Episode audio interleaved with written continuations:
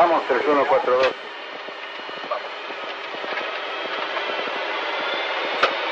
¿Pago este? Sí. 6288. 52, informe liberando 3000. Volveremos a Tripulación de cabina, ocupar sus puestos para el despegue. Despegamos 1-2. Despegamos. Correcto, Adrián, que te piso. Bueno. Vuelo 3142 del APA. Crónica de una tragedia anunciada.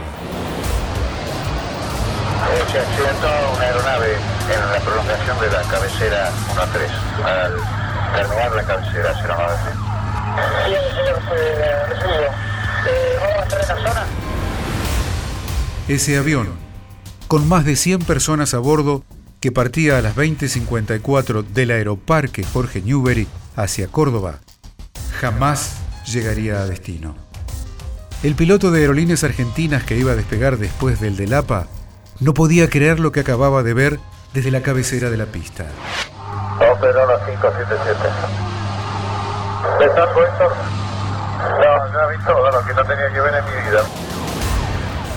El Boeing 737 nunca despegó.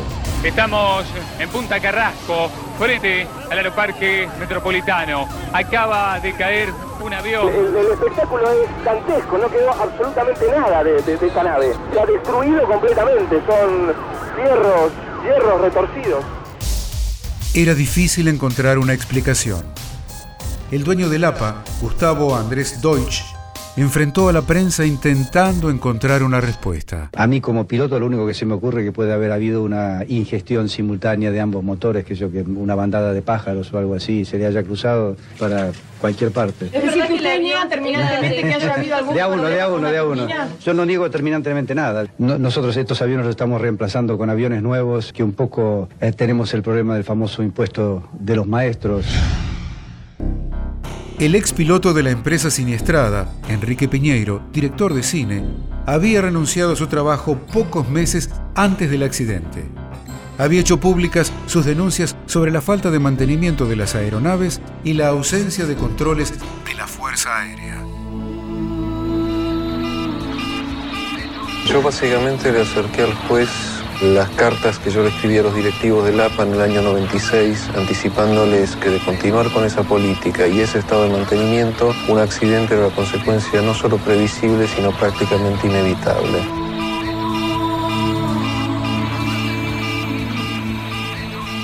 La Junta de Calificaciones de Accidentes Aéreos determinó que los pilotos Gustavo Tigel y Luis Echeverry no colocaron los flaps en la posición correcta. Y eso fue determinante. Durante el carreteo la alarma no paraba de sonar.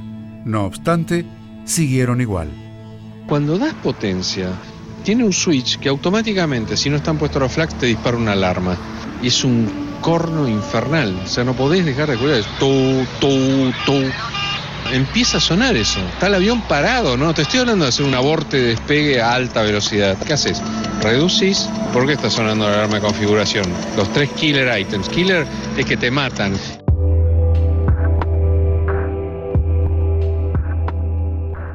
...65 muertos... ...cerca de 40 heridos... ...el recuerdo de aquel momento fatídico... ...será inolvidable para los que lucharon por sobrevivir...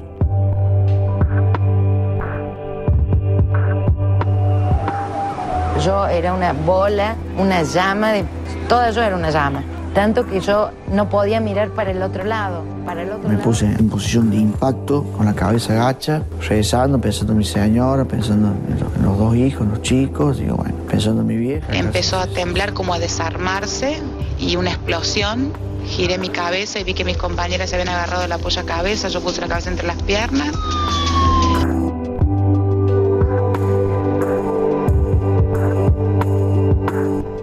2010, en juicio oral, los ocho inculpados, entre los que se encontraba el dueño de la empresa y oficiales de la Fuerza Aérea, fueron absueltos de culpa y cargo. Y en 2015, la causa prescribió. La esperanza de encontrar algo de alivio también se estrelló.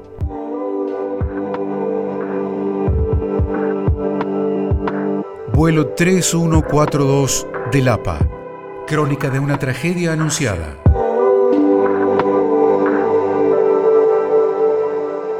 Contenidos y memoria histórica. Radio Nacional.